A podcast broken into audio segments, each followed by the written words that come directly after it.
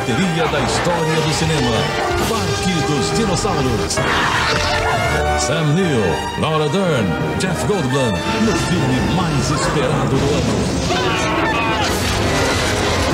De Steven Spielberg, Parque dos Dinossauros, filme inédito, vencedor de três Oscars. Hoje, em Tela Quente, especial. Olá, sejam bem-vindos a mais um episódio do podcast do Cine Clube Paralelas. Hoje a gente vai começar uma série sobre um cineasta que a gente admira muito, Steven Spielberg. Vai ser uma série porque a obra dele é imensa, é uma obra incrível então a gente não vai conseguir falar tudo que a gente quer em poucos episódios. Mas a gente resolveu fazer uma seleção com base em alguns critérios que a gente vai conversar mais sobre eles depois. Mas antes de qualquer coisa, eu queria apresentar os participantes né, desse episódio, os nossos amigos do Cine Clube Paralelas, que se dispuseram a vir conversar com a gente. Vamos começar com o Renato. Oi, Renato, tudo bom? Tudo bem. Vamos lá falar de um dos melhores diretores do cinema e com certeza o de maior sucesso. A gente lá no Cine Clube, né, a gente pergunta para cada pessoa que está entrando qual o primeiro filme que a pessoa viu no cinema. E se eu não me engano, eu lembro que você falou que o primeiro filme que você viu na vida no cinema foi Jurassic Park, é um dos filmes que a gente vai falar, é verdade? Verdade, Jurassic Park acredito que foi em 93, né, que foi a estreia do filme. Aqui chegava um pouco mais tarde, mas deve ter sido com... É incrível, com 5 ou 6 anos, não sei que a minha mãe me levou ao cinema, ainda bem, no Cine São Luís, naquela época que tinha uma fila que dava volta no quarteirão, que era tão longa que quando você entrava, o filme já tinha começado, e eu me lembro em qual cena do filme estava, eu não assisti o filme inteiro, eu tive que terminar para depois assistir o começo, mas foi, sim, a primeira experiência no cinema, melhor impossível começar, comecei com o pé direito. A gente também tem aqui a presença da Renata. Renata, tudo bom? Oi, Aida, tudo certo. Vamos lá então falar desse grande diretor, né? Aqui começando, vamos falar esses três filmes bem importantes da carreira dele, né? Sim, e a gente vai começar justamente falando do primeiro filme dele para, eu digo assim da televisão, mas ele chegou a ser exibido no cinema, né? A gente já vai até explicar isso melhor, que foi Encurralado e daquele que é considerado o pai de todos os blockbusters, né? Tubarão. E a gente tem aqui também o Weber. Weber, a gente vai poder dividir aqui muitas experiências, né? Porque para quem não sabe, nós somos irmãos e a gente assistiu muito desses filmes juntos, não é isso? Com Conta aí como é que foi a experiência de assistir Tubarão na TV Globo. Dublado nos estúdios da BKS né, a dublagem original impactante, aquele filme ser anunciado na TV, né, um filme de 75, quando naquele tempo que, que foi exibido, foi um alvoroço para o pessoal, que acho que é a primeira vez que estava sendo exibido na TV, né, já tinha alguns anos, e nessa época a gente já tinha acesso ao videocassete, então aquela fita foi gravada, e assim como a criançada faz, de pegar filme, termina de assistir, quer assistir de novo, a gente assistiu o filme até decorar os diálogos, né? Então eu não consigo assistir ele em inglês ou assistir na segunda dublagem, outra dublagem, não dá, porque ele ficou mordido na cabeça, né? A, a, aquela dublagem. E, é, quer dizer, um, é, um, é, um, filme que é exatamente do mesmo ano que eu nasci. Então, para mim, é, tem um, um significado muito importante para a gente, né? Esse, esse filme. E a gente pensa que pode ter sido, ah, por acaso, da idade, naquela época. Mas não, o filme é bom. Se me chamar para assistir hoje, eu assisto de novo. Todo dia eu posso assistir esse filme. Pois é.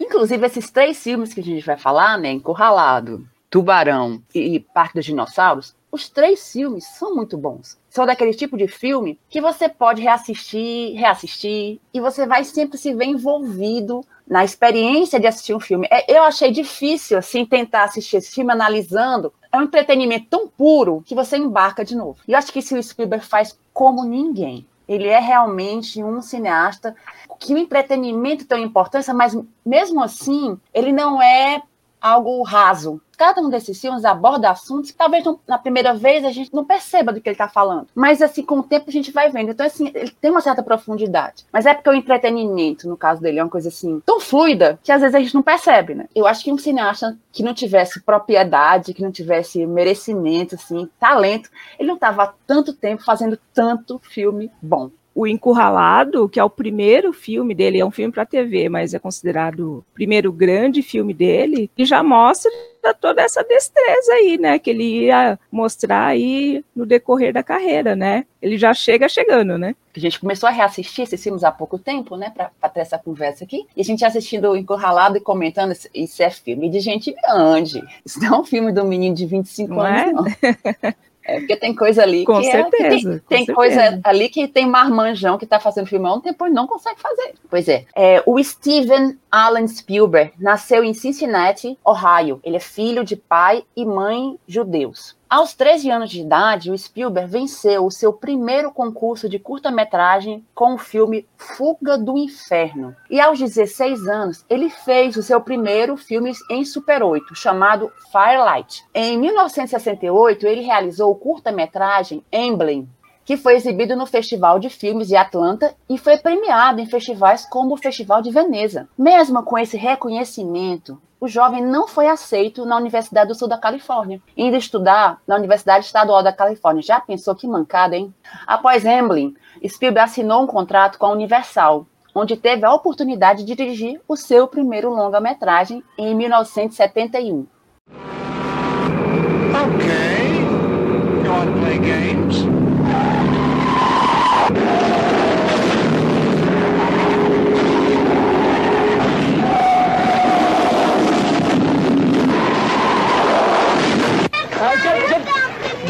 Back in the bus, please. Please, come on. Come on, back in the bus.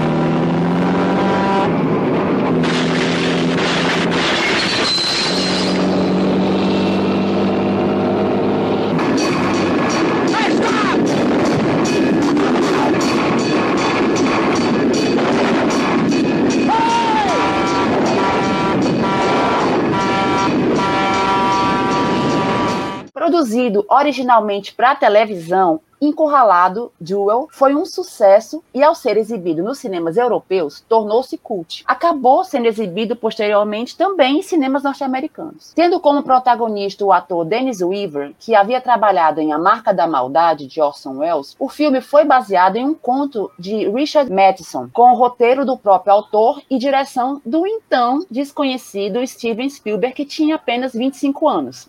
Um pacato cidadão comum, Thomas Mann dirige sozinho pelas estradas do deserto californiano até começar a ser perseguido por um caminhão. Eu posso começar? Eu só queria falar Vamos, sobre Renata. o.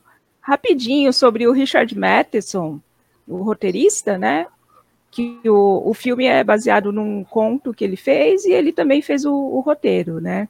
E o Richard Matheson, só para dar uma pincelada na carreira dele, ele era um escritor, roteirista que fazia muita ficção científica e ele escreveu muitos episódios, acho que uns 16 episódios para a série Twilight Zone, que é Além da Imaginação, a, a série original. Ele escreveu um, um episódio do Jornada nas Estrelas e ele escreveu também alguns filmes bem famosos, como Tirando o Ralado, Eu Sou a Lenda, o Incrível Homem que Encolheu, que é aquela ficção dos anos 50, e dois filmes que eu acho bem interessante, que é Em Algum Lugar do Passado e Amor Além da Vida, que são bem diferentes, assim, né, são romances, né, e ele é um escritor de ficção científica, mas o Richard Matheson é bem legal, então, isso é importante porque o Spielberg, ele gostava muito do Além da Imaginação, e aí ele ficou sabendo desse roteiro e ele se interessou, e como ele estava ali em ascensão, e os produtores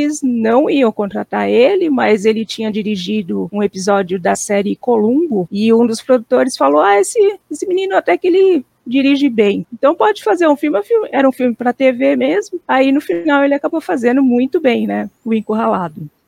Eu acho curioso que o filme Encurralado, assim, é, como a gente estava comentando antes, um filme dirigido por alguém tão novo, né, que teve que tomar essas decisões assim criativas mesmo, né? O próprio Spielberg disse que muito do que está no filme já estava no roteiro do próprio Richard Matheson, né? Exatamente. Então, Isso. assim, é, essa coisa de não aparecer o, o, motorista, você não vê o motorista, você vê o braço dele, a mão dele, né, mandando passar, e você vê as botas dele em outro momento. Mas já, já estava no conto no qual o, filme foi baseado e no roteiro do, do autor, né? Mas ele toma decisões ali que a gente vê a influência, por exemplo, de cineastas importantíssimos como o Alfred Hitchcock. Aquela construção do suspense, de que mais importante do que o susto é aquela criação de um clima que vai sempre crescendo em angústia, em paranoia, tanto que em alguns momentos o personagem, o protagonista, né, que é o Thomas Mann, ele é abordado por outras pessoas que aparecem no filme como se ele tivesse louco.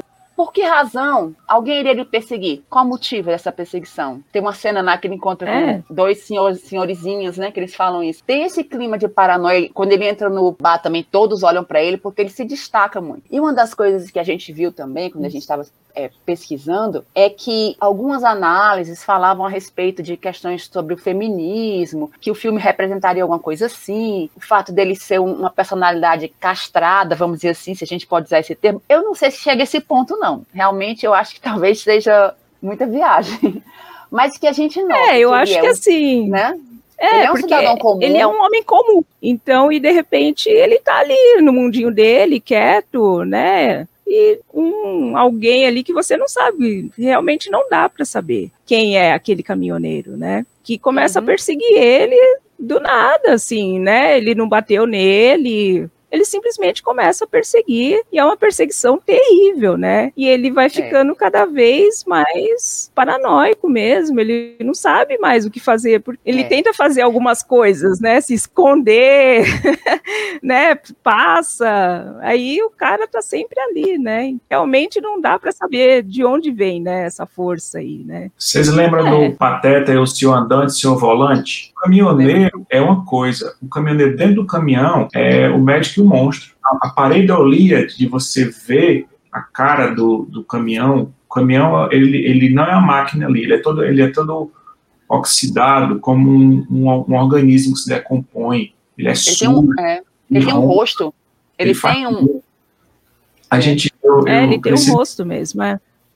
eu cresci num pátio ferroviário e eu brincava em caminhões de carregamento de cimento muito antigos, né? Na época já eram muito velhos. Tinham caminhões Penemê, a Mercedes cara chata, tinha o Fiat, o, caminhões antigos, né?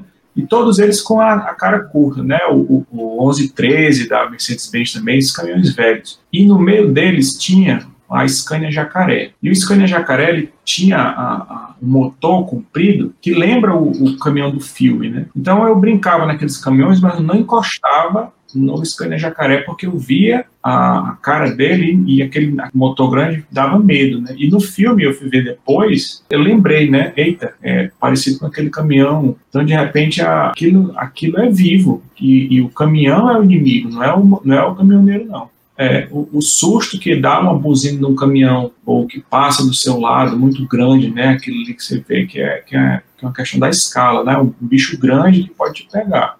Se fosse aquele filme feito com uma picape, não, não teria, não daria nem para inchar, né? Exatamente. É, é um e o, perto do carrinho dele, aquele caminhão é exato, exato um monstro, né? Eu acho bacana também o trabalho do ator, do Dennis Weaver, sabe? Porque ele não tem com quem dialogar nesse filme, praticamente, né? Tem algumas cenas, né? Alguns diálogos, mas fica escutando o pensamento dele. Então ele dialoga com ele mesmo o tempo todo, né? Então é assim que a gente vai criando a reação. E assim, ele começa realmente com aquele cidadão hesitante ali, que a maior preocupação é não se atrasar para o compromisso dele, mas até o final do filme, ele vai se tornar aquela pessoa disposta a qualquer coisa. Tanto que a solução que ele encontra ao final do filme para se livrar do problema dele é uma solução extrema, né? Porque ele tá vivendo uma situação extrema, né? Então ele é forçado aquilo ali, né? E eu acho que o ator faz isso muito né? bem. Faz muito Sim, bem. eu acho que é uma escolha é. certeira. Perfeito. Né? Spielberg já admirava esse ator e tal. Eu vou até depois rever a Marca da Maldade, porque eu realmente não me lembrava dele no filme. Ele é o Norman Bates do Marca da Maldade, né? É o cara do motel lá. Já está começando aqui a se desenhar por que, que a gente colocou esses três filmes juntos. Então, a gente está falando aqui de uma força irracional. Então, o homem comum contra uma força irracional, né? A gente não pode chamar de força da natureza, porque afinal de contas se trata de um caminhão, mas é algo que chega na vida de uma pessoa comum, do cidadão comum, e cai nele como se fosse uma maldição. Não tem razão para aquilo ali acontecer, e você vê aquela pessoa que tem que se tornar algo que não é, para poder combater essa força, né? Essa força incontrolável. Não, e o outro elemento em comum, né? Eu até estava falando com a Renata outro dia, é que são os filmes talvez mais Hitchcockianos do Spielberg, né? Ainda tá, principalmente os dois primeiros, que ele estava no começo de carreira, ele ainda não tinha todas as características que viriam aparecer nos filmes dele, né? Como aquela questão do maravilhamento, né? Da, das imagens, né? Da, do sci-fi, questão da família, mas o, esse do suspense ele já estava muito bem, né? E o Encurralado é isso, é uma aula de tensão. Ele, ele fala que, apesar de ter alguns temas né, no, no roteiro, provavelmente tinha bem do Madison, ele, o que chamou a atenção para ele foi o jogo do gato e rato, né? O, o jogo do suspense, como manter a atenção né, naquela história tão simples, mas pela duração de um longa-metragem, né? E ele fez muito bem.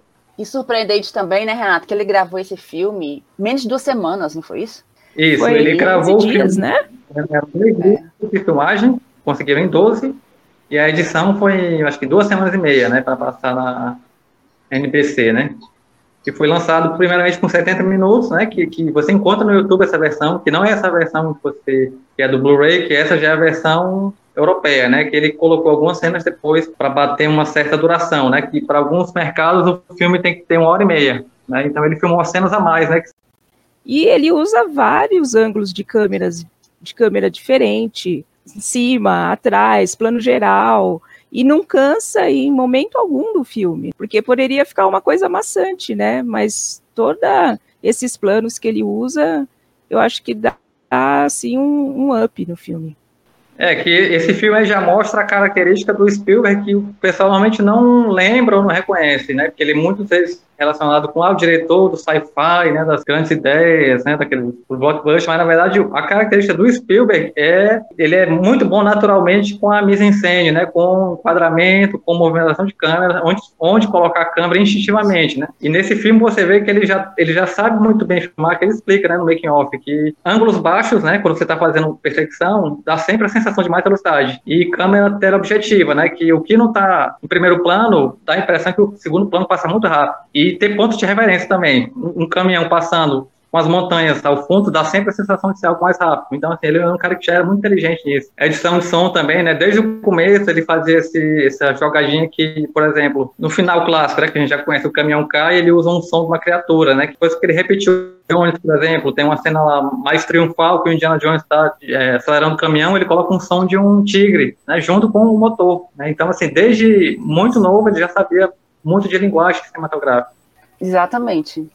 E essa cena do, do final, né, que o caminhão, é, ele joga o próprio carro, né, que eu falei que era a medida extrema que ele toma, então ele joga o próprio carro de encontro ao, ao caminhão, e o caminhão cai no despenhadeiro, e ele estava falando sobre a filmagem daquilo ali, apesar de terem três câmeras gravando, existirem três câmeras gravando, ele usou só uma, porque ele disse que ficou, o cinegrafista fez um trabalho tão legal que ele conseguiu filmar os dois caindo, né? O carro, o caminhão e É, aquela ficou direitinho, nuvem que né? foi se formando de poeira, né? E de alguma forma o caminhão ainda se submerge daquela nuvem também em algum momento, né?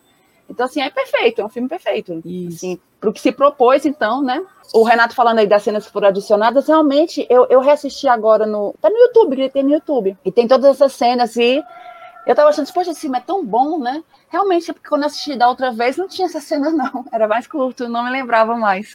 É isso. Ah, que legal. Pois é. Então tá, após Encurralado, o Spielberg dirige Louca Escapada, de 1974, um filme em que se inicia a sua parceria com o compositor John Williams. No ano seguinte, ainda antes dos 30 anos, o diretor realiza aquele que é considerado o primeiro blockbuster da história, Tubarão, Jaws, por Roy Scheider, Richard Dreyfuss e Robert Shaw. There is a creature alive today who has survived millions of years of evolution without change, without passion, and without logic. It lives to kill. A mindless eating machine. It will attack and devour anything. It is as if God created the devil and gave him jaws.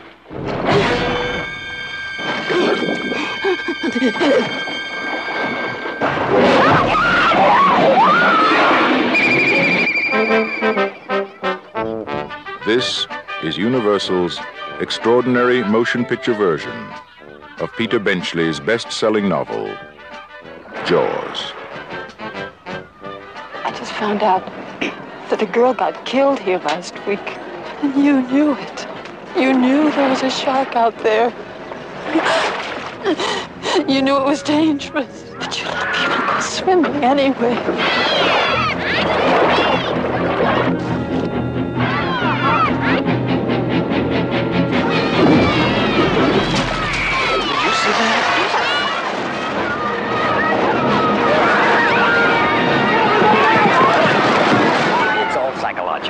Barracuda. Everybody says, huh? What? You yell shark. We've got a panic on our hands on the 4th of July. Is it true that most people get attacked by sharks in three feet of water, about 10 feet from the beach? Yeah.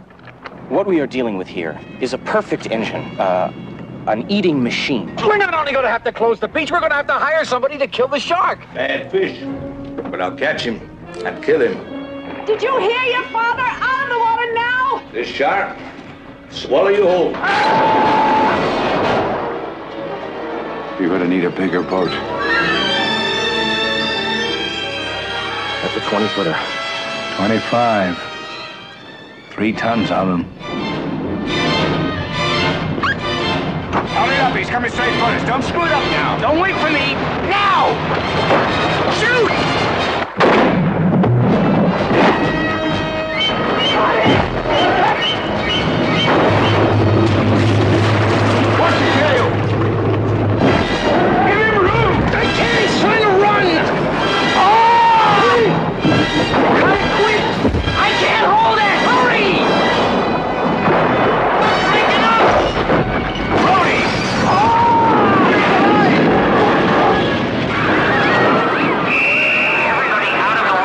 None of man's fantasies of evil can compare with the reality of Jaws. Roy Scheider, Robert Shaw, Richard Dreyfuss, Jaws. See it. O filme foi baseado no livro homônimo de Peter Bentley, que também escreveu o roteiro ao lado de Carl Gottlieb. Pois é, então a gente vai para o segundo filme, que algumas pessoas até dizem, né, que é o encurralado de novo, só que o caminhão foi substituído por um tubarão. É claro que, assim, Agora no mar, né? mais... É, no mar, ele teve um nível de dificuldade muito maior, porque ele se orgulhava muito de ter conseguido fazer esse, esse outro filme. Acho que o Louco Escapada também ele conseguiu ficar dentro do tempo, né, da, da produção que foi pensado para o filme, não estourava orçamento. Mas fazer filme no mar não foi, não foi brincadeira, não. O que ele imaginava que ia fazer o filme levou muito mais tempo. Não sei quantas vezes o tempo ele levou. Mas eu acredito que assim, acho que foi o ele pensava que triplo do tempo. o triplo Acho do que tempo, foi 100 né? dias a mais. É, 100 mais dias a ou menos. mais, né? Porque era era para ser 55 dias e foram 159 dias. É porque ele teve o mesmo pensamento que quando fez Encurralado, né? Porque ofereceram o filme para ele, ele deram a ideia, não, vamos filmar no estúdio com back projection. E ele falou que não. Para esse filme aqui, para funcionar, bem, a gente né? vai ter que Porque não filmar nos carros de certo, né? verdade, na estrada mesmo. E aí, no caso do Tubarão, a mesma coisa. Vamos filmar no filme? Não. Para ficar bem, a gente vai ter que filmar em alto mar. Tem que ter um nível de realismo, né? Para convencer o público. Apesar da- das dores e tudo mais, era, foi a decisão correta. Foi a decisão É, correta. e aconteceram coisas ali que ele não esperava, né? Até mesmo de ambiente, a luz mudava muito rápido. Além dos problemas técnicos com o tubarão que eles fizeram, tinha também toda a história da logística toda, de filmar no mar mesmo. Ele Inclusive, teve uma hora que ele achou que ele ia ser demitido, porque já estava tudo muito atrasado. Foi uma, uma filmagem bem tensa para ele, né? Mas no fim, acabou dando tudo certo, né? Eu acredito, né, isso não sou só eu que acredito, muita gente acredita, que muito do que deu errado no filme foi o que fez o filme ser tão bom, né? Porque ele tinha a intenção de mostrar bem mais o tubarão. E simplesmente tubarão mecânico não funcionava, não funcionava como foi pensado, né? Então isso foi deixando ele bem frustrado. Então ele teve que arranjar alternativas para mostrar o tubarão. É claro que assim, não- ele não deu um jeitinho, ele fez muito bem. Eu não tô querendo tirar o mérito dele, não. Ele, ele soube aproveitar, mas ele tinha realmente a intenção de mostrar mais o tubarão no filme, né? Então, o que, é que ele, o que é que ele construiu? Ele foi construindo também esse suspense desde o começo do filme, usando muita questão da câmara subjetiva, não é isso? Então, assim, a gente não tá vendo o tubarão, mas ele tá lá. O filme começa com o tubarão. O início que a gente vê ali as algas, os peixinhos, já é o tubarão. A música tá lá desde o começo. Inclusive, é uma coisa, a gente vai poder falar melhor Isso. depois, mas parece que quando o John Williams viu o primeiro corte assim do filme, né? Que ele olhou assim, cadê o tubarão? Então, ele ficou assim, eu vou ter que. Eu acho que assim, eu não sei se chega a esse ponto, né, Renato? Porque a gente já viu esses comentários. Mas 50% desse filme foi o John Williams com essa música. Porque sim, porque É, a gente sei. escuta, a gente escuta aqueles acordes, a gente sabe que é um tubarão. A gente entra no A mar. gente já sabe que é o tubarão. E a gente fica tan, tan, tan, Isso. A gente sabe, né? É. Então ele conseguiu, de certa forma, trazer o tubarão quando ele não estava lá.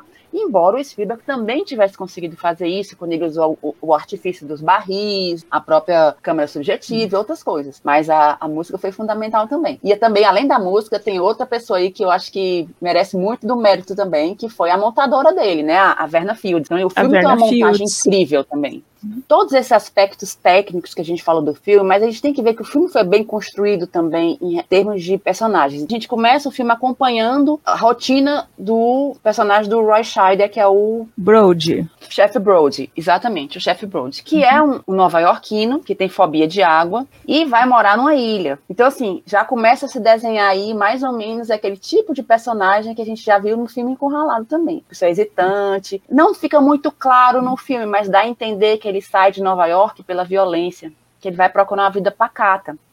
E ele sendo chefe de polícia, lá ele encontra a vida pacata, né? Porque lá ele vai ter o quê? Crianças que praticam karatê na cerca do fulaninho. O outro que estaciona o carro na frente do portão do, do, do, do, do, cicraninho. Então, assim, a vida dele é São bem coisas bem pacata. banais, né, que Bem acontecem. banais. E em vários momentos do filme, o próprio prefeito, quando já começam os conflitos, ele fala: "Esse é o- seu primeiro verão aqui. Então ele não está ali há um ano, ele está ali há menos de um ano. Então ele está se habituando ainda ao jeito de falar, ao jeito de pensar daquelas pessoas. Inclusive, essa exposição que fazem no roteiro é muito bem feita, né? Que, que o diálogo é mais ou menos assim, que ele acorda pela manhã e fala, ah, o sol não batia aqui nessa janela, né? É, não, é porque a gente se mudou no outono, a gente tá no verão. Tá no verão agora. Eles fazem essa explicação, né? Que ele veio de outra cidade, ele fala, não, é que o sotaque aqui é diferente, fala que é Nova York, né? Mas na frente, naquela famosa cena das cicatrizes, né? Você vê que ele levanta a blusa, ele tem aparentemente um ferimento de... de- a gente não sabe se é uma bala, uma coisa, mas assim, isso não é deixar de explícito, mas deixa as pistas que ele realmente saiu de Nova York pela questão da violência, né? Então, assim, exposição. Eu acho que o ferimento dele é uma apendicectomia.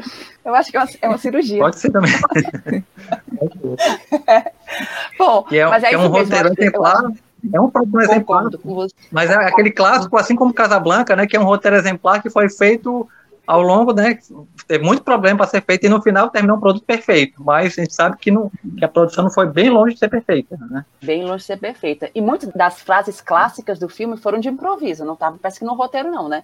A famosa frase que o próprio Martin Brody diz, que é: você vai precisar de um barco maior. You're gonna need a bigger boat. Parece que não estava no roteiro, que ele improvisou. E o monólogo do Quint também tem muito da participação do próprio Robert Shaw. O filme foi filmado, mas lá pela metade da produção estava em uma daquelas greves de roteirista, né? Então, os roteiristas oficiais do filme ficaram o Peter Benchley, né? E o o Carl Gottlieb. Eu acho que ele é um dos atores do filme, que o Spielberg já contratou ele e usou como roteirista, porque como tá na greve, mas ele é ator, né? Então, assim, ele vai poder reescrever cenas. Mas teve um tal de Howard Sackler que participou também, ele escreveu o tal do monólogo do Indianápolis, né? Ele fez muitas contribuições, mas com, sem crédito. Esse monólogo aí famoso, né? Que é baseado numa história real, que ele popularizou essa história. Muita gente conheceu a história do SS Indianapolis pelo Tubarão. Passou por, pelas mãos desse Sackler aí, o John Milius, né? Que é diretor também que é conhecido, e o Robert Shaw, que era roteirista também, ele é- editou, né? E, o, e fez o, meio que o roteiro final dessa cena. Essa história do Indianápolis eu realmente também não conhecia, né? É, parece estão fazendo Sim. um filme, fizeram um filme, né, sobre o Indianápolis. Fizeram, acho. Parece Nicolas Cage. Tem cara de ser muito ruim.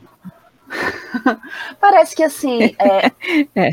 parece que foi, foi, aconteceu, muita gente morreu mesmo nessa, nessa, nesse episódio, mas não foi tanto com o ataque de tubarão. Houve sim, né? É, mas parece que houve coisas. insolação. E ela não, ele não levou exatamente a bomba, ele levou o urânio que foi usado na bomba. Eu estava lendo isso Uhum. hoje. Ah, Mas realmente foi, foi o maior desastre da, da Marinha Americana, em termos de mortes. Morreram mesmo muita gente. Então, de 800 Uhum. pessoas, se não me engano.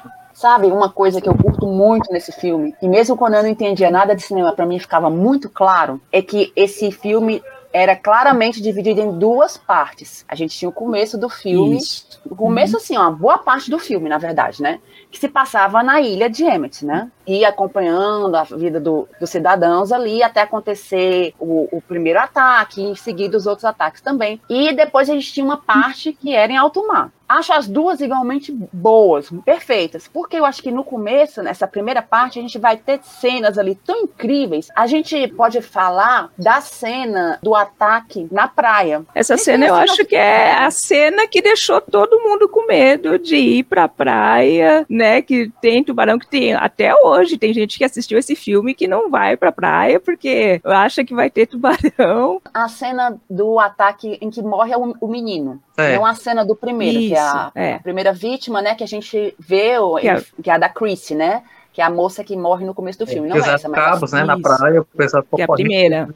Essa cena do, do menino é impressionante, né? Porque a gente já tá num impressionante. nível ali que a gente sabe, a, a gente não é enganado, a gente sabe que é um tubarão, né? Ao contrário lá do prefeito que quer se enganar. Mas então a gente sabe que vai acontecer uma coisa. Na verdade, É, aí- eu tava vendo hoje alguém falando é, a vítima acabou sendo o menino. A primeira vítima foi o cachorrinho, não foi? O O cachorro, cachorro, some. cachorro. Foi o cachorro, né? Top. Cachorro só nome, ninguém lembra disso. Foi o mas o cachorro. É. É o Pipe. cachorro. Pipe. É porque na dublagem era pop. Nessa dublagem da É. TV. Tipe, né? Mas ele morre, ninguém dá falta dele. Pois eu sinto. Eu lembro que foi o cachorrinho, não esqueço disso. Porque alguma coisa diz assim: olha, o, o dono fica chamando ele, chamando, cadê o cachorrinho? Cadê o cachorrinho? Então já sabe que alguma coisa vai acontecer ali. You okay? Everything's fine. Yeah, I'm fine. Fine. Listen, if the kids go in the water, it's worrying you. No, And they can they can play out here on the beach. all right. Let them go.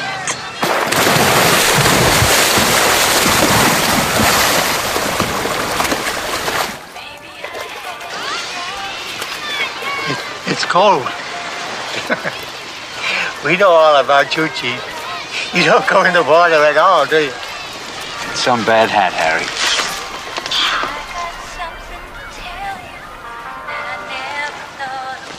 Chief Brody, you are uptight. Yes. Come on. That's it.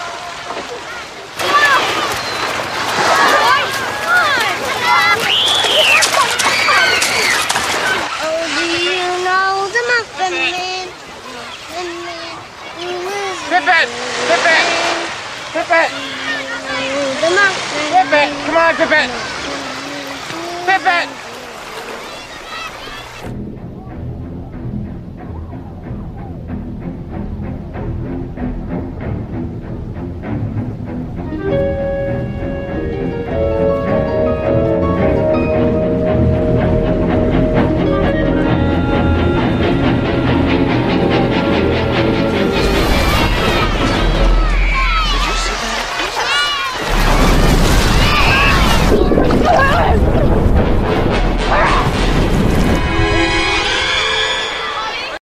Essa cena, primeiro, tem um momento ali brilhante, que para mim é um dos melhores momentos de edição da história do cinema. A Renata pode até falar depois, né? Que é enquanto o chefe é, o chefe está preocupado, né? Você vê ali uma tomada geral ali, um plano longo que vai apresentando todas as pessoas na praia, né? Cachorro, né? O menino. E aí você vê o chefe Brody muito tenso, e aí o Spielberg, a ideia, isso já foi ideia dele, né? Que ele queria fazer aquilo ali num plano contínuo, que desse uma impressão que estava sem cortes, só que ele queria mostrar ao mesmo tempo o ponto de vista do, do chefe olhando e a expressão dele, né?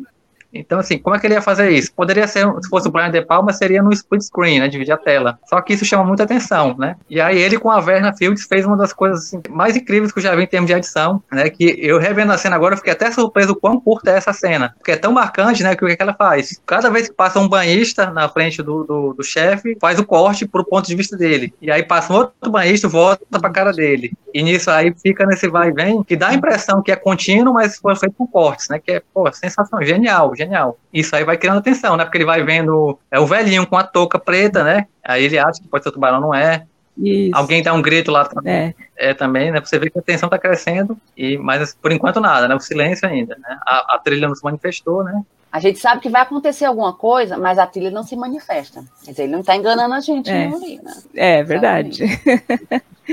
Ai. E, e eu acho que Até o- comentário a respeito do, do Hitchcock, aquele comentário a respeito do Hitchcock também é interessante, porque tem um, um- aquela cena lá, a câmera se aproxima, mas ao mesmo tempo. Como é que chama esse efeito? É, é Dolly. Chamam de Dolly Zoom. É, Dolly Zoom. é o né? Vertigo Zoom, Effect. é. Aham, mas é. Também já tinha sido usado com maestria pelo Hitchcock, né? E o corpo que cai. É, vale até lembrar que no, Um corpo que no- cai.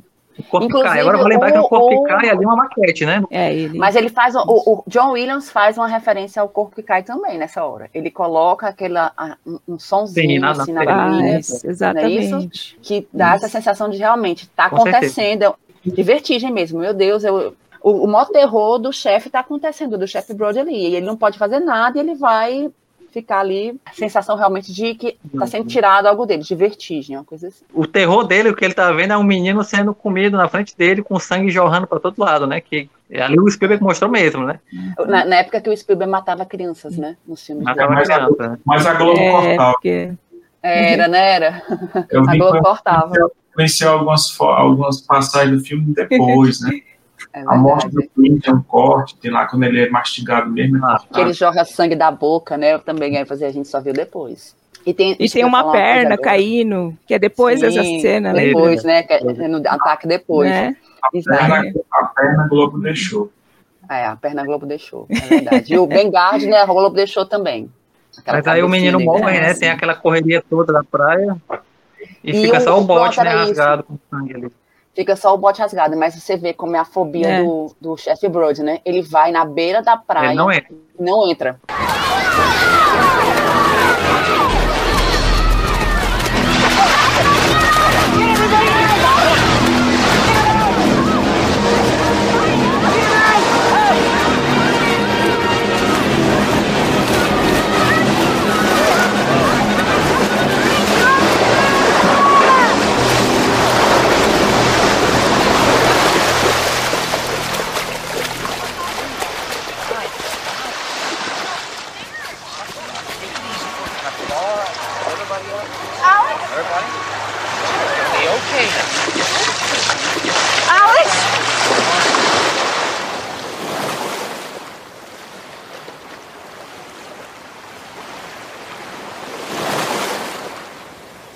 Brody vai ser confrontado pela mãe do menino.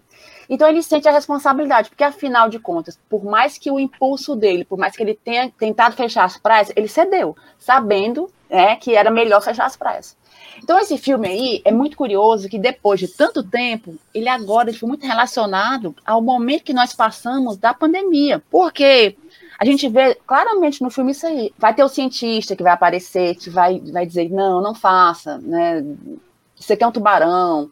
Aí você vai ver as pessoas, né, os comerciantes, é, as, as autoridades, essas pessoas, não, não foi. Aí isso foi hélice de barco, né, não foi um tubarão, porque eles sabem que vai ser o dinheiro que eles vão ganhar o ano todo é o dinheiro do verão e que aquela aquela ameaça Isso, a ele vai- ganância. né, a ganância, né? É, só que tem uma diferença que eu acho que é o seguinte: quando a- a- acontece o ataque, e tudo, depois, o prefeito, você vê que ele tá ali sentido, né? Que ele até fala, ah, os meus filhos estavam na água também, né? E aqui com a gente não aconteceu isso em momento Verdade. nenhum, né?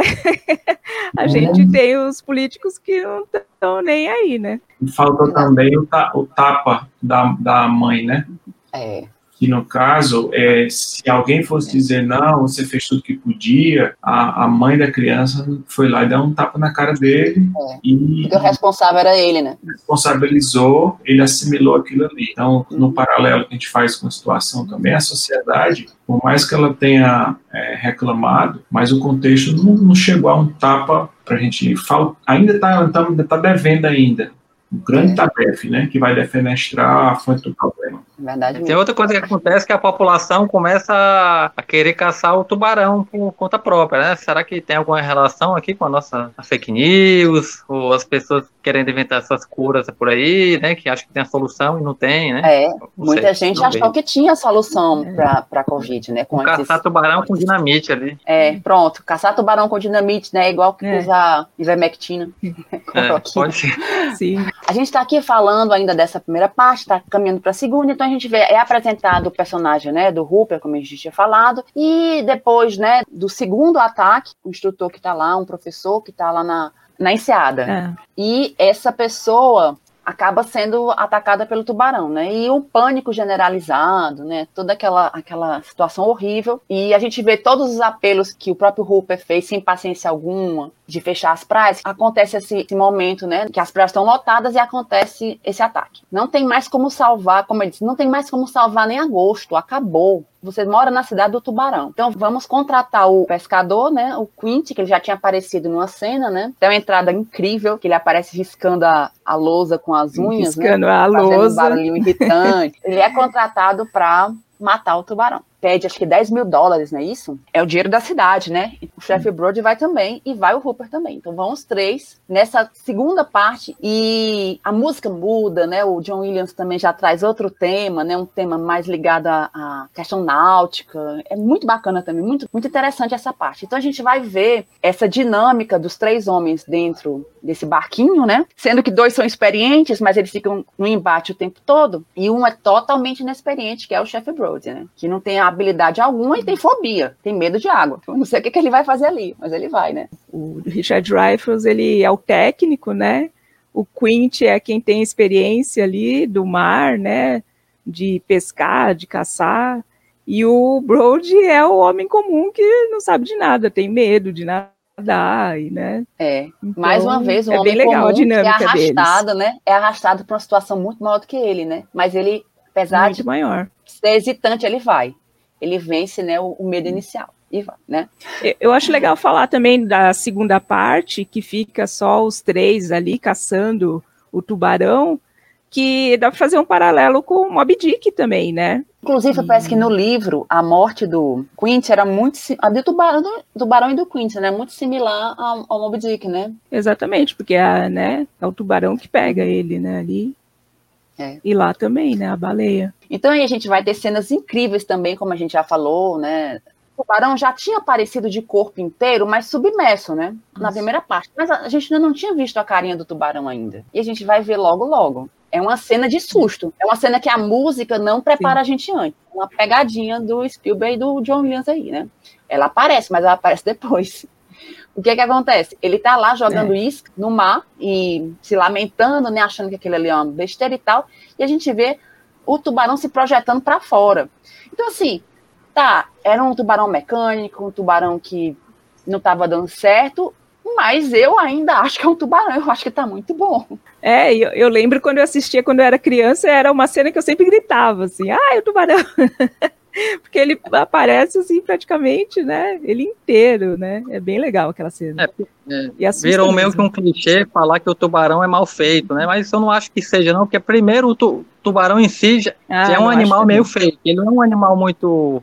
que ele tem muitas feições, assim, né? É um animal sim, o olho dele, é aquela coisa preta, Uhum. simples, né? Então, assim, pra época, principalmente, e pro tanto de defeito que teve, eu acho que nas cenas que ele aparece, ele convence muito. Por exemplo, vamos comparar com outro filme feito depois, que é o Alien, né? Filmaço. Mas, assim, os poucos momentos que o Alien aparece não são tão convincentes quanto o tubarão desse filme, por exemplo. Tem uns closes da boca do tubarão também, assim, que é bem legal. Mesmo esses filmes mais modernos de CGI, que a gente vê que são super bem feitos, em alguns momentos, o fato da gente perceber que é CGI, por mais bem feito que seja, incomoda. Enquanto esse, por ser prático, sinceramente não me incomoda e para mim eu acredito. Ah, um tubarão não se projeta para fora daquele jeito. Vai, Weber, se projeta ou não se projeta? Tenho uma experiência na África do Sul que mostra o nível de ataque do tubarão branco, né? Que com focas que ele vem por baixo e consegue tirar todo o corpo da água. Então aquela cena final que ele, que ele se joga e quebra o tombadilho lá do, do orca, aquilo ali o, o- o animal tem potencial para fazer mais do que está aqui naquele filme. Olha aí, tá vendo? Não fomos enganados. Agora tu falou aí Aida, do, da questão do John Williams. O costume do John Williams é sempre primeiro assistir um primeiro corte né, e depois fazer a música. Então ali, aquilo ali foi coisa que ele pensou depois, né? O que eu posso dizer que eu vi de curiosidade dessa cena é que o Spielberg tá fazendo um diálogo né, que ele fala a palavra merda, né? Que na época dava uma risada grande, era uma- não era a palavra pouco usada ainda no cinema. E aí a ideia dele era o quê? Fazer de uma risada para um susto, né? Deu certo. Só que o susto foi tão grande que quando ele falava a frase lá famosa lá do bar, ninguém ouvia, porque tava todo mundo cochichando, Assustado. gritando, rindo. ainda. E aí na edição eles tiveram que prolongar aquela caminhada dele para É. dar tempo, né? Fazer silêncio para o pessoal ouvir o que ele dizia. E aí a partir dali começa a tocar a faixa do é, Man vs Beast, né? Do John Williams, que é o melhor momento do filme, né? Que toca a trilha completa ali, né? Que é o tema do tubarão, tem o tema que eu chamo que é o tema da batalha, toca toca o tema do Quentin, o tema do Hooper, o tema do Brody. É um momento música de pirata, né? Que o John Williams ele comentou. Que é, ah, esse é um filme de pirata, segunda parte. Traz aquela trilha bem aventuresca mesmo, bem clássica. É uma trilha perfeita. Essa parte também eu também acho a melhor parte da trilha. Essa trilha do Williams aí, vale citar que foi, a- foi o segundo Oscar dele, né? A primeira, o primeiro Oscar dele por uma trilha original, né? Sim. Ele tinha ganhado pelo Violins do Telhado. Foi uma, uma trilha que, assim, no- na nova Hollywood não era tão comum esse uso de super orquestras, né? Aquela trilha bem clássica, é, é, lembra mais anos 40 e tal. E aí, com essa trilha aí, meio que criou uma nova onda, né? De trilha sinfônica, que o Williams foi o maior expoente, né? Que dominou o cinema, assim, ó, blockbuster, né? Dos anos 70, 80, Desde então, até, é hoje, verdade. Star Wars, É, né? Foi com verdade. essa trilha aí. Ele considera uma trilha importantíssima para a carreira dele. Tá se aproximando ao, ao grande embate, né? Você tem aqui a, a- a questão do, dos barris, né? Que é um artifício que foi utilizado para mostrar a presença do tubarão sem mostrar o tubarão. Mas a partir do momento que o tubarão aparece, a gente vai começar a vê-lo mais. Então a gente acha que a gente viu muito tubarão no filme. Eu ouvi um dado hoje que dessas duas horas e alguma coisa de filme, o tubarão aparece quatro minutos. É impressionante. É muito pouco. E não parece que é só, Não só parece. isso, é. Então, mas ele vai aparecer, ele vai aparecer nessa cena que a gente falou aqui, pouco antes dele dizer a frase clássica, né, do você vai precisar de um barco maior. E ele vai aparecer em seguida também, e vai aparecer, como o Weber falou, naquela hora que ele vai matar o Quincy mesmo. É interessante que o Quint e o, e o Hooper, eles têm uma questão de, de classe ali, né? Porque o, o Hooper é um cara rico, né? E o, e o Quint é meio classe trabalhadora, né? Eles até citam isso no momento lá, que eles estão sempre brigando, os atores, inclusive, brigavam muito, né? Na, na vida real. Mas é interessante que quando os dois estão bebendo, os dois são que estão melhor, né? Que eles têm muita coisa em comum, né? É. Pela questão da, da, da paixão dele pela navegação e tudo mais. O Quincy é irracional também, né? Então ele toma algumas atitudes terríveis ali, ele, ele detona o próprio barco, né? Ele força o barco a dormir, E sabia disso, Quebra o logo. É, que ele quer o rádio, tudo isso aí. Mas aí, no final, ele, ele vai chegar a hora que ele vai se render a, a, pro Hooper, né? O que é que você tem aí que pode matar realmente? E aí, uma coisa que a gente não esqueceu de falar, mas que é interessante, o roteiro desse filme é muito bom. Já vai aparecendo várias vezes o lance do tanque de oxigênio. Parece É. quando eles estão entrando no barco, vai aparecer em vários momentos, porque isso aí vai ser importante. Ele não tá lá à toa, vai ser importante pro final. E a gente percebe isso. Em várias cenas ele vai aparecer, né? Vai aparecer com destaque. O personagem do Hooper estava fadado a morrer. Só que aí o Spielberg já tinha providenciado umas filmagens né, reais de tubarão mesmo. E né, uma dessas ficou muito interessante que um tubarão destruiu uma gaiola que os, os mergulhadores usam. Ele destruiu, ele gostou muito daquela cena. Só que o tubarão que destrói essa gaiola é bem menor do que o tubarão do filme. Para ele usar essa cena da gaiola sendo destruída e a gaiola vazia, porque o Hooper não tá na gaiola nessa hora, ele tinha que salvar o Hooper. Ele tinha que mostrar o tubarão lá entretido com a gaiola Atacando.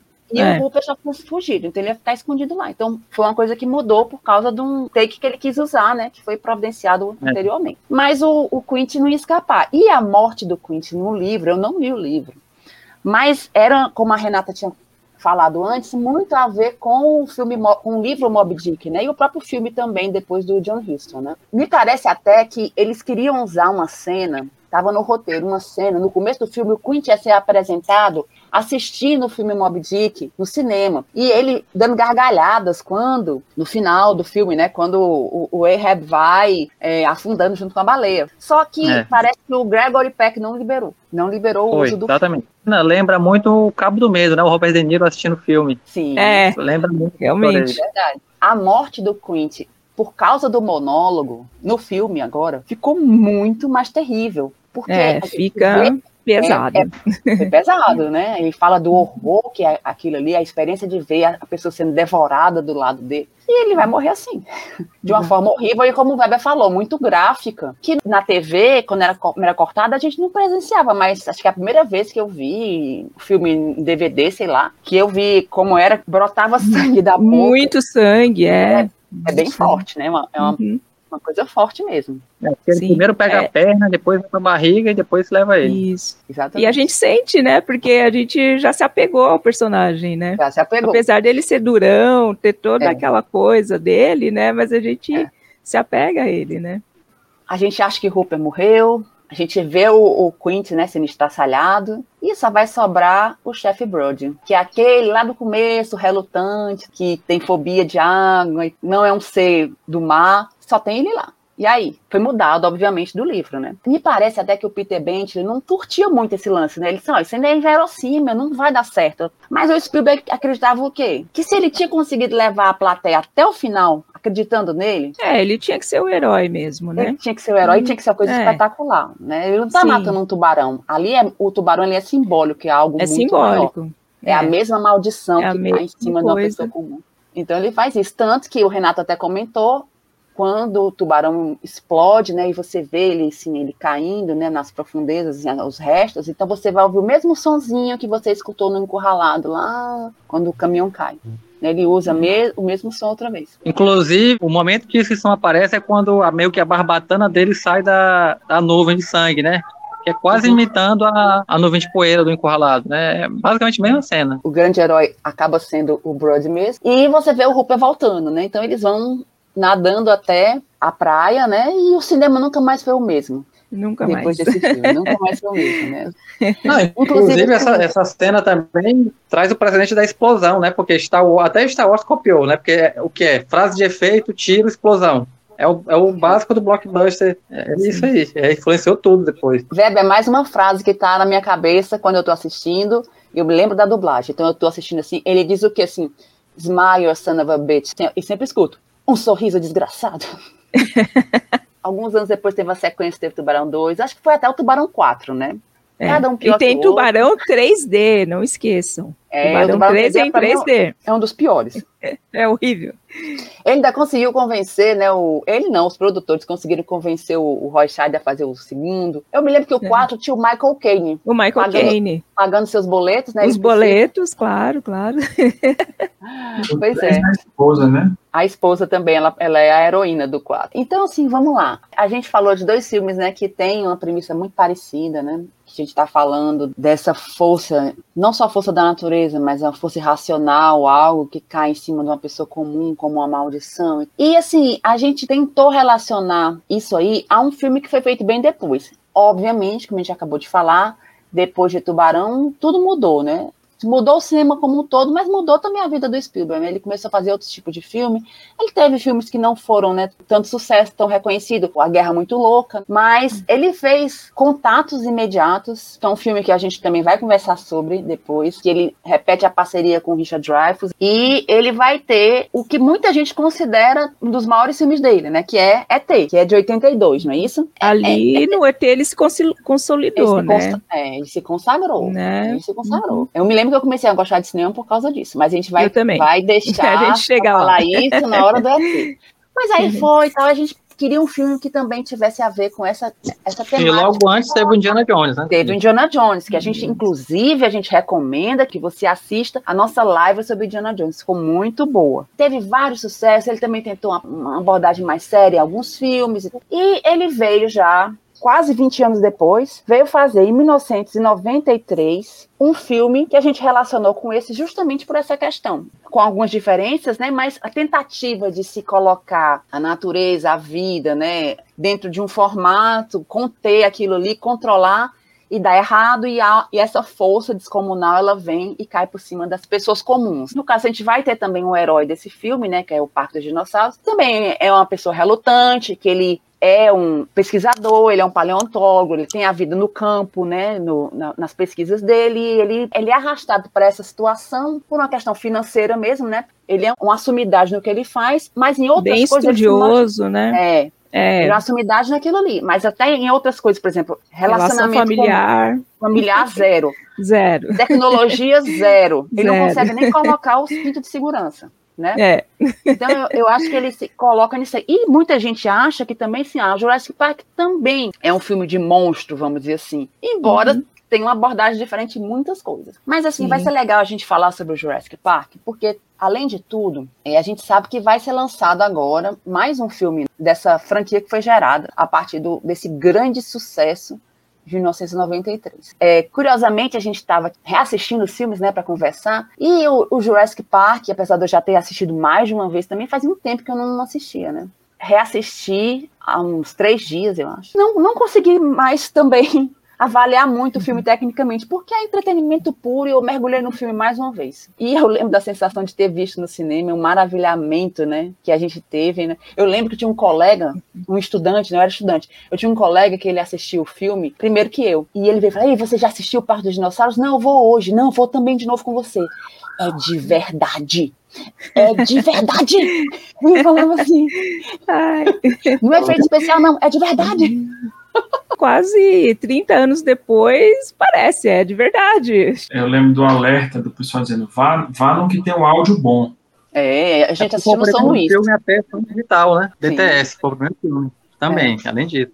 Vem muito também do sucesso que foi no ano anterior, Exterminador do Futuro 2. Muito das técnicas que foram desenvolvidas nesse filme, elas foram aprimoradas no Jurassic Park. No Jurassic e o, o Park. próprio Sam Winston, né, que fazia os animatrônicos, né, ele Isso, também... ele fez o robô do Exterminador e tinha feito a Rainha Alien também, né? E aí foi realmente o CGI, porque ali no Exterminador tudo bem, já era muito avançado, mas eram aquelas formas metálicas, né? Um negócio líquido. Que não era orgânico, né? do Jurassic Park, dá, dá pra dizer que ali começou um cinema que agora tudo é possível. Pro bem Mudou tudo ali. Tanto- É. Eu acho que a Kathleen Kennedy falou que no dia que eles viram o teste pela primeira vez, a gente está sentindo aqui o que o pessoal sentiu quando o som chegou no cinema. Parece ser uma frase um pouco exagerada, mas se você parar pra pensar, não é tão exagerado. Ah, não, não cinema- é não. O que o CGI fez no cinema, né? Porque aí depois, tipo, até o Peter Jackson, ele falou, ele assistiu e falou, bom, agora eu vou conseguir fazer o Senhor dos Anéis. O James Cameron, agora eu vou conseguir fazer o Titanic. Foi uma revolução tecnológica, assim, muito grande, né? Esse filme,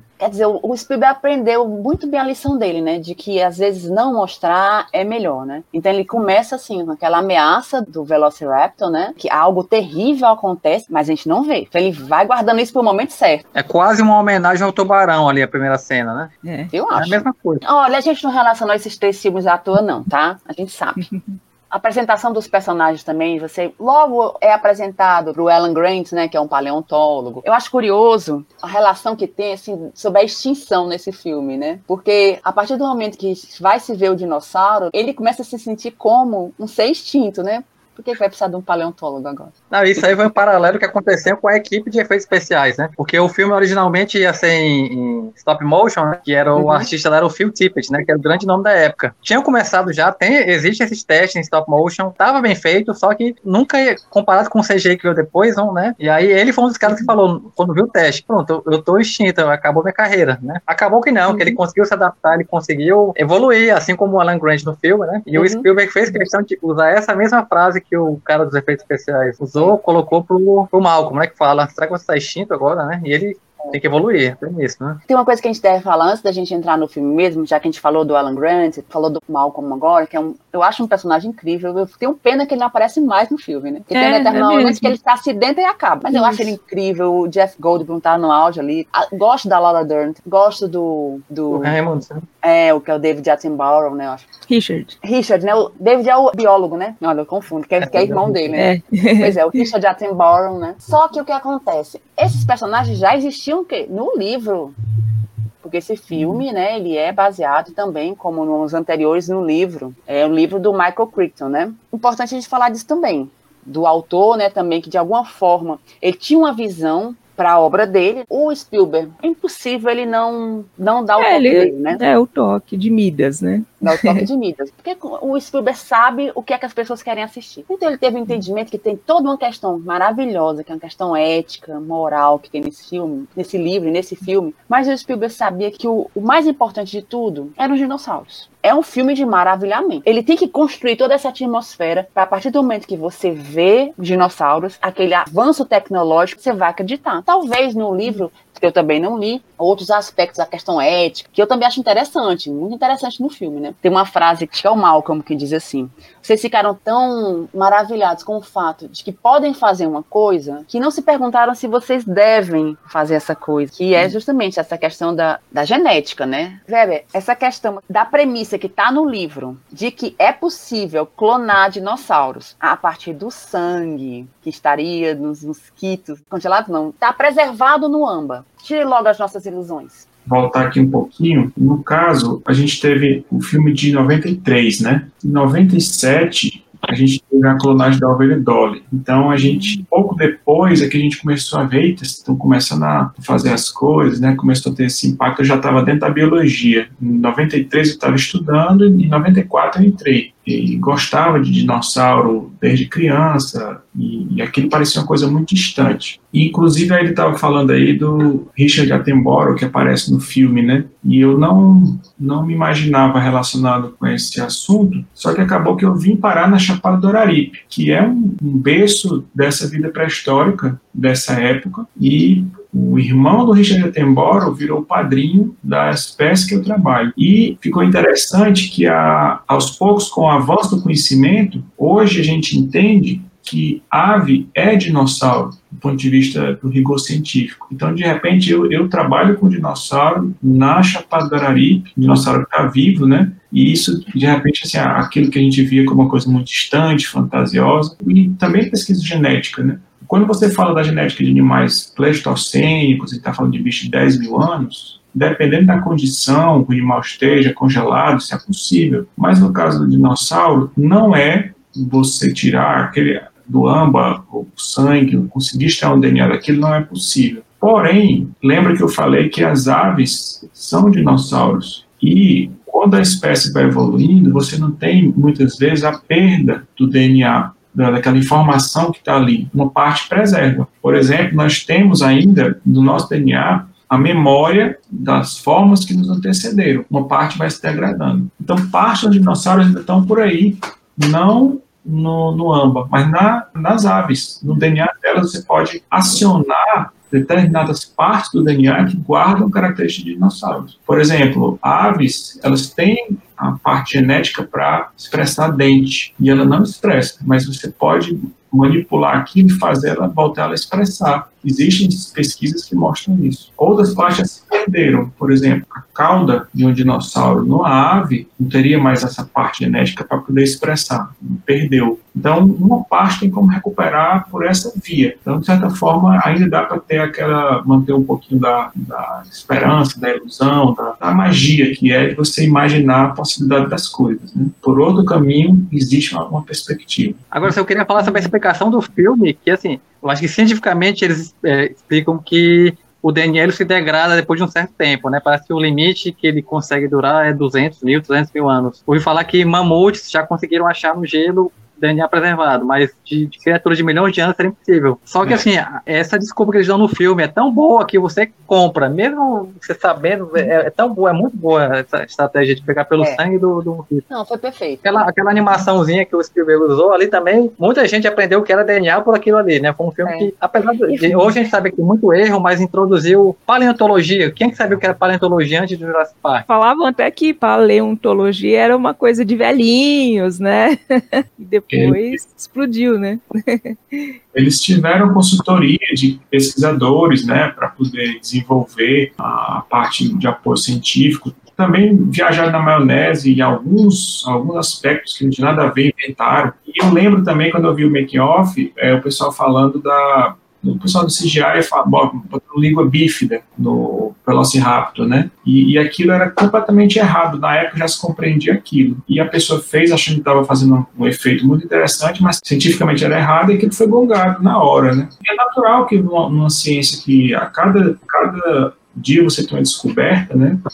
Ele vai ficando caduca em muitos aspectos que não tinham como antecipar. Mas isso não diminui os méritos da, da época e tal. O filme é maravilhoso e, e o que podia ser feito é ir consertando isso no seguinte, de alguma forma. Por exemplo, Weber, Velociraptor, você já me disse que o Velociraptor ele tem penas. Já se sabia que ele tinha penas nessa época do filme? Não, sabia que era às aves, né? Mas aí, no caso, você saber que ela é emplumada, que é uma, uma ave, é um dinossauro, né? Isso foi sendo consolidado, tinha correntes, essas correntes umas vão vencendo as outras à medida que vai sendo descobertas as evidências, né? E é interessante a gente pensar que o Velociraptor ele é muito menor do que o bicho que é apresentado no, no filme, né? E é interessante que a gente tem também um, um, um, animal que é de outro, é de outro, outro ramo da família, mas é muito parecido com o aspecto do Velociraptor. Inclusive emplumado, como deve ser, aqui na região da Chapada do Araripe. Santana Rápido, Plácido, é, Placidói, né, que é um animal emplumado também naquela dimensão, podia chegar até, até aquele tamanho que tinha por aqui, no estado do Ceará. Não, eu acho que a gente, se a gente quisesse ficar falando só sobre isso aqui, a gente falava horas. Sim. Porque se você for pensar, por exemplo, aquele. Eu acho uma cena incrível, mas também é totalmente viagem, né? Na maionese, aquela, aquele. Como chama aquele que solta o veneno no filme? Que ele quis fazer uma relação com um lagarto que existe. né? É, ali é o. Eu esqueci o nome dele agora. Mas aquilo realmente não tem nenhum parâmetro de que aquilo existisse. E é interessante que gente está falando de preservação, porque na Chapada do Araripe existe um fenômeno que foi apelidado de efeito medusa. A condição de preservação do fóssil ela é tão especial porque ela foi feita numa espécie de uma lama sem oxigênio. Então, partes moles desses, desses animais são preservadas. Você tem um peixe com coração, você tem vaso sanguíneo, você tem inclusive uma característica que é fabulosa, que é pigmento. Né? Então você tem como saber a cor de algumas estruturas, porque o pigmento ainda está lá. Né? Então, essa condição muito particular da Chapada do Araripe, ela é o que faz a gente chegar mais perto do que, que era essa, essa, a vida naquele tempo. Então, assim, como você falou, me- realmente, tem essas ressalvas, mas a gente sabe que é um filme excelente, é um filme que despertou para muitas pessoas essa curiosidade, né? Eu, imagino que para muita gente dinossauro sempre foi um assunto interessante, para outros nem tanto, mas o, número de pessoas que passou a curtir esse assunto, né? Eu me lembro que tinha logo depois do filme teve um chocolate que tinha os, os cards do dinossauro e vendiam nas bancas de revistas dinossauros para você montar. é, Isso, eu tinha esse álbum com- completo aí. Tu completou esse álbum, né? Tinha, sim.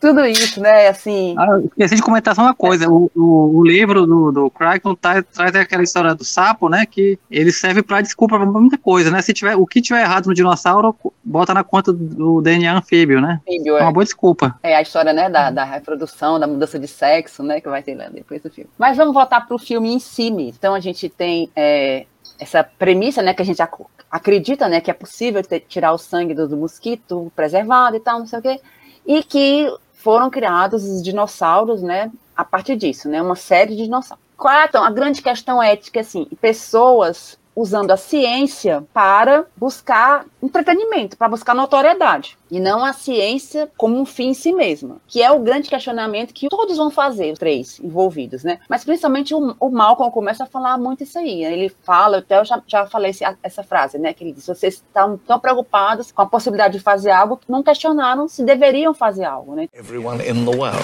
has the right to enjoy these animals. Sure, they will. I mean, what? We'll have a, a coupon day or something. Gee, the lack of humility before nature that's being displayed here um, staggers me. Well, thank you, Dr. Malcolm, but I think things are a little bit different than you and I had feared. Yeah, I know. They're a lot worse. Now, wait a second. Now, we haven't even seen the part No, where no, I no, feel. Donald, let- let him talk. There's no reason. No, no, I want to hear a review point. I really do. Yeah, don't you see the danger, uh, John, inherent uh, in what you're doing here? Genetic power is the most awesome force the planet's ever seen, but you wield it like a, a kid that's found his dad's gun. It's hardly appropriate to start hurling generalizations. I- i- If I may, um, I'll tell you the problem with the scientific power that you're that you're using here. Uh, it didn't require any discipline to attain it. You know, you read what others had done, and you and you took the next step. You didn't earn the knowledge for yourselves, so you don't take any responsibility for it. You stood on the shoulders of geniuses uh, to accomplish something as fast as you could, and before you even knew what you had, you you patented it and packaged it and slapped it on a plastic lunchbox, and now you're selling it. You want to sell it? Well, I, I don't think you're giving us our due credit. Our scientists have done things which nobody's ever done before. yeah, yeah, but your scientists were so preoccupied with whether or not they could that they didn't stop to think if they should. A vida sempre encontra um jeito, né? Life finds a way. Então, assim, a vida dá um jeito né, de sair desse controle, porque ele é um matemático que trabalha principalmente com a teoria do caos, né? Pequenas coisas que vão fazer com que determinadas ações vão ter outros, outras consequências que não se imagina. que no começo do filme, quando ele, quando ele vai dar as considerações dele, o pessoal faz aquele um segundo de silêncio, olha pra cara dele e despreza, né? E ao final do filme ele vai tendo. Vão vendo que ele tem razão, mas no começo quem vai dar um vídeo né, para aquela mosca que tá ali, né? É, ele é o ator da música, né? Exatamente. pois é. Então, assim, a gente vê a situação, realmente, aquele filme que vai mostrando essa coisa de maravilhamento e tal, questões éticas, mas aí ele vai virar. Eu acho que passa do suspense, né, Renata? Ele vira Passa. um terror. Sim, com certeza, né? É assim, vai criando aquele suspense, mas a partir do momento que acontecem os ataques ali é é terror mesmo, né? Assim, a gente fica falando para eles, pelo amor de Deus, saiam daí, né? E tem aquela cena que o tiranossauro pega o, o homem, assim, que ele tá na privada. Assim, Advogado, né? nossa, é, aham. Aquela cena ali. Eu acho que para quem assistiu aquela cena criança ali deve ter ficado meio traumatizado, viu? Eu adoro aquela cena. Eu adoro aquela É. cena, desde a da hora do, do copinho, né, que vai. Isso, é que você vê parece- só o balanço. é. Parece que foi super difícil de fazer aquilo ali. Tá dentro do carro das crianças, né? Que o, o menino observa, né? O, o Tim, né? Ele que observa É. primeiro. A história do parque em si já estava dando errado, né? Porque É. eles queriam que as pessoas vissem num tour e os, e os animais não, não queriam. É, ali, é, aham. Não Aí vai ver certo. aquela, é, naquela história da energia, né? Que eles cortam a energia e tal, que Uhum. o tiranossauro, antes de partir a cerca, ele já comeu a cabra, né? O bode. E, aqui, E a vê menina aquele pergunta, pedacinho. É, cadê, né? Cadê o bode? Cadê a cabra? É. É, um bode ou uma cabra? Agora não. Cadê o Eu bode? acho que é uma cabra, né?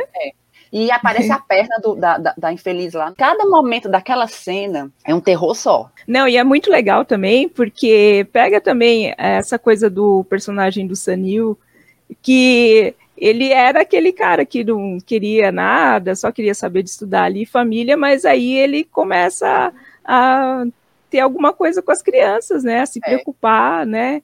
Com as crianças. É. Você vê que ele pega o amor ali das crianças. ele- E isso é uma coisa que eu acho legal, fazer essa conexão das duas coisas, né? Exatamente. Ele não se torna só aquele herói no sentido assim, eu vou matar o dinossauro como matou o tubarão. Não é isso. Ele é herói, Exatamente. ele, ele- mesmo ele não tendo relação nenhuma com as crianças. Ele não quer ter É. filho, ele mas ele Nada, pega exatamente. e aquilo ali, né? Ele assume aquilo ali. É, e ali no final também ele praticamente ia se, né, se, se matar ali, né, se o, se o É. dinossauro não chegasse ali. Porque no final, né, o É. grande herói vai ser o tiranossauro. É. Salva tudo, Ai. né? Ninguém imaginava Sim, sim, com certeza. E Sim, antes gente. ali de acontecer isso, também tem aquela cena que eu adoro ali, que as crianças ali na... É uma cozinha, né, ali, e aí chegam os Velociraptors, nossa, aquela cena eu acho demais. É outra cena de terror também. E ele vai Você não- mostrando os detalhes, né? Ali é o, o pé do, do bicho ali, nossa, é muito legal aquilo. O momento do espelho ali que é genial, né? É, Lex. que... É. E, a- e tem outra cena também que eu acho que dá muito medo, quando o Samuel Jackson, o personagem dele, vai tentar religar, né, o Ah, é, a luz, é. tchau, né? Ele vai se embora, acabou. Mas ali ninguém sabe o que está acontecendo ainda. E quando a, a Ellie e o aquele outro personagem que é ótimo também, que é tipo um caçador, assim, que, é, que faz a manutenção ali É, o Muldoon. eles vão atrás. Aí ele, ele diz pra ela assim: nós já estamos sendo caçados. Ele só precisa dizer. E como lá no comecinho, olha que é um roteiro bem feito. Lá no comecinho, o Alan Grant já tinha falado como é que era o mecanismo de caça do Velociraptor. A gente sabe, vai vir pelo lado. Então ele tá lá naquele momento, lá preparando a arma dele. Sabe que tá lá, o Velociraptor tá naquele lugar, mas o ataque vem com a grandona, Isso. né? Como eles chamam lá. É, aí ele até diz Clever Girl. Aí pá. É muito Ai. legal. Outra cena também que eu adoro, assim, é uma cena terrível, mas aquela a hora que o menino é eletrocutado, né? Que ele praticamente morre ali, né? E aí o, o Sanil vai para ressuscitar ele, né? Não, ali é suspense e Hitchcock total, né? Que ela vai fazer a montagem sim. paralela enquanto a Ellie tá é, ligando lá os sistemas e o menino na, na- tentando descer com medo, né? Tinha medo de altura. É. Combina com o jumpscare, né? Que na hora que ela liga a luz, o dinossauro salta na tela, né? É uns três sustos seguidos, assim, eu acho. essas cenas assim que no final estão muito bem costuradas dentro do filme. Né? A gente está falando aqui isoladamente, mas o filme flui muito bem. E dicasinhas que eles vão dando. Que ela diz: Ah, eu sei que tem dois Velociraptors trancados ali, a não ser que eles tenham aprendido a abrir porta. E abriu. Ai. A gente imagina que, algum, que eles não vão ter saída, que os Velociraptors vão pegar Velo- Velociraptor. Eu não consigo falar isso. Os Velociraptors, raptores, os raptores vão pegar os nossos heróis, mas o Tiranossauro vem e mostra mais uma vez que é imprevisível, né? Não tem, não tem jeito de você imaginar o que, é que vai acontecer na natureza. Acaba com, acaba ali, ele fica lutando com os Velociraptors e, e eles, eles escapam. Então vão dali já para pegar o helicóptero e ir embora, né? Eu acho muito curioso nesse filme o final dele, que casa muito com o que o Weber tá falando. No final eles estão lá no helicóptero, destruídos, mortos de cansado, né? E você vê uma ave acompanhando ali, É, junto, aquela né? cena. Que é o que o Fábio falou, os dinossauros são as aves. Então, todo aquele maravilhamento, né? A gente tem que ver que, tá, eles continuam aqui. Então, de alguma forma, se a gente tiver uma relação mais bacana com a natureza, a gente vai poder se maravilhar com uma coisa que parece fruto da, da ciência, da genética, do investimento no parque, não sei o quê, uma, uma série de coisas, mas que está aqui vivo hoje, enquanto a gente está habitando esse mundo, né? É muito Sim, bonito porque representa a evolução e é a evolução do próprio Alan também, né? Porque ele olha ali pra ave, né? A É. evolução dele como personagem, né? Bem Pra- poético, é. bem poético. É o muito blockbuster terminar daquela forma. ali. É, e fica mais bonito ainda com a trilha do John Williams, a né, trilha- gente? A trilha do John Williams nesse filme também é, É, uma coisa mais uma- espetacular, né? Mais uma trilha inesquecível do John Williams. Sim. Um tema que a gente escuta e lembra já de Nossa, cara, é, né? na hora. E assim, mostra como o Spielberg também, né? É legal aquele diretor que ele se cerca dos melhores, mas ele tem a palavra final. E a gente consegue identificar. É um trabalho com a cara dele. É, e esse foi um filme que ele também conseguiu terminar ali no, no tempo estipulado, porque parece que ele tinha, não lembro, acho que 50 e poucos dias, ele terminou até antes. Foram dois anos de produção, de pré-produção, tudo, né? Mas as filmagens mesmo ele conseguiu acabar antes, né? Ele teve É, um problema na pós-produção porque ele, porque ele já estava filmando a lista de Schindler. Então ele filmava a lista de é, Schindler tá pela fazendo manhã. os dois, é. E à noite, ele, por videoconferência, que não existia nem Skype, nem Zoom na época, era por satélite, ele analisava os efeitos especiais, né, para as tomadas. E fez ao mesmo tempo que filmava na, na Cracóvia, né? Olha, Renato, você acabou falando é o, o ponto que eu ia comentar. Olha os dois trabalhos que ele estava fazendo. Totalmente diferentes, né? O nível de excelência que ele teve para fazer aquele filme, que é basicamente um entretenimento, embora tenha todas essas questões que ele levanta, ao mesmo tempo a profundidade de um filme que é um tema muito delicado, muito sério. Conseguiu fazer um filme sobre um assunto que muitos falaram, mas que ele já deu uma visão totalmente diferente e muito pessoal também, porque envolve a história da, de certa forma, da família dele. Da família dele, não, né? né? Da- dos ancestrais. também. É, da herança. E que é um filme também que a gente vai conversar. A gente vai falar sobre ele depois. Eu não sei como é que a gente vai conseguir, sabe? Porque são dezenas de filmes e muitos deles são maravilhosos e a gente vai tentar falar de três em três aqui, né? Mas é um cineasta único. Acho que a gente falou tudo, né? Eu Como acho que falou, é, que os três filmes se ligam. A gente procurou aqui conversar sobre esses três filmes, como a gente já falou várias vezes ao longo dessa conversa, a gente entende que tem uma relação entre os três, né? Imagino que se você está aqui até agora, você já assistiu os três filmes, se não, é, são filmes fáceis de achar, né? Você, por exemplo, o Encurralado, que é o menos conhecido deles, você tem no YouTube, né? Em boa qualidade. Mas a gente vai continuar nessa nossa missão de falar dos filmes do Spielberg, agrupado por temas, né? Eu queria aqui agradecer a participação dos nossos amigos, né? Do Renato, do Weber, da Renata, por terem dividido aqui o seu tempo, por ter se dedicado a assistir os filmes de novo, pesquisar sobre os mesmos, né? Buscar vídeos né, no YouTube, buscar material em revistas, né, em, em sites e tal. Renata até encontrou uma revista 7, não foi? Da época. Sim, é da época, exatamente. Muito Pois legal. é. Nossa, tinha mais de, eu acho que 10 páginas só falando do Jurassic Park. Tenho saudade dessas revistas, acho que a gente... Ah, eu também, nossa. Muito, muito. Vale citar que Jurassic Park, na época, se tornou a maior bilheteria de todos os tempos, né? Foi. Bateu quase um bilhão, só foi superado pelo Titanic depois. E também, É. como a gente falou do Tubarão, né, que o cinema nunca mais foi o mesmo depois de Tubarão, também não foi mais o mesmo, né? Depois de Jurassic. Park. Spielberg mais uma vez mudando tudo. Então tá, pessoal, obrigada, né, por vocês terem dividido seu tempo aqui conosco e a gente se vê na próxima. Até mais.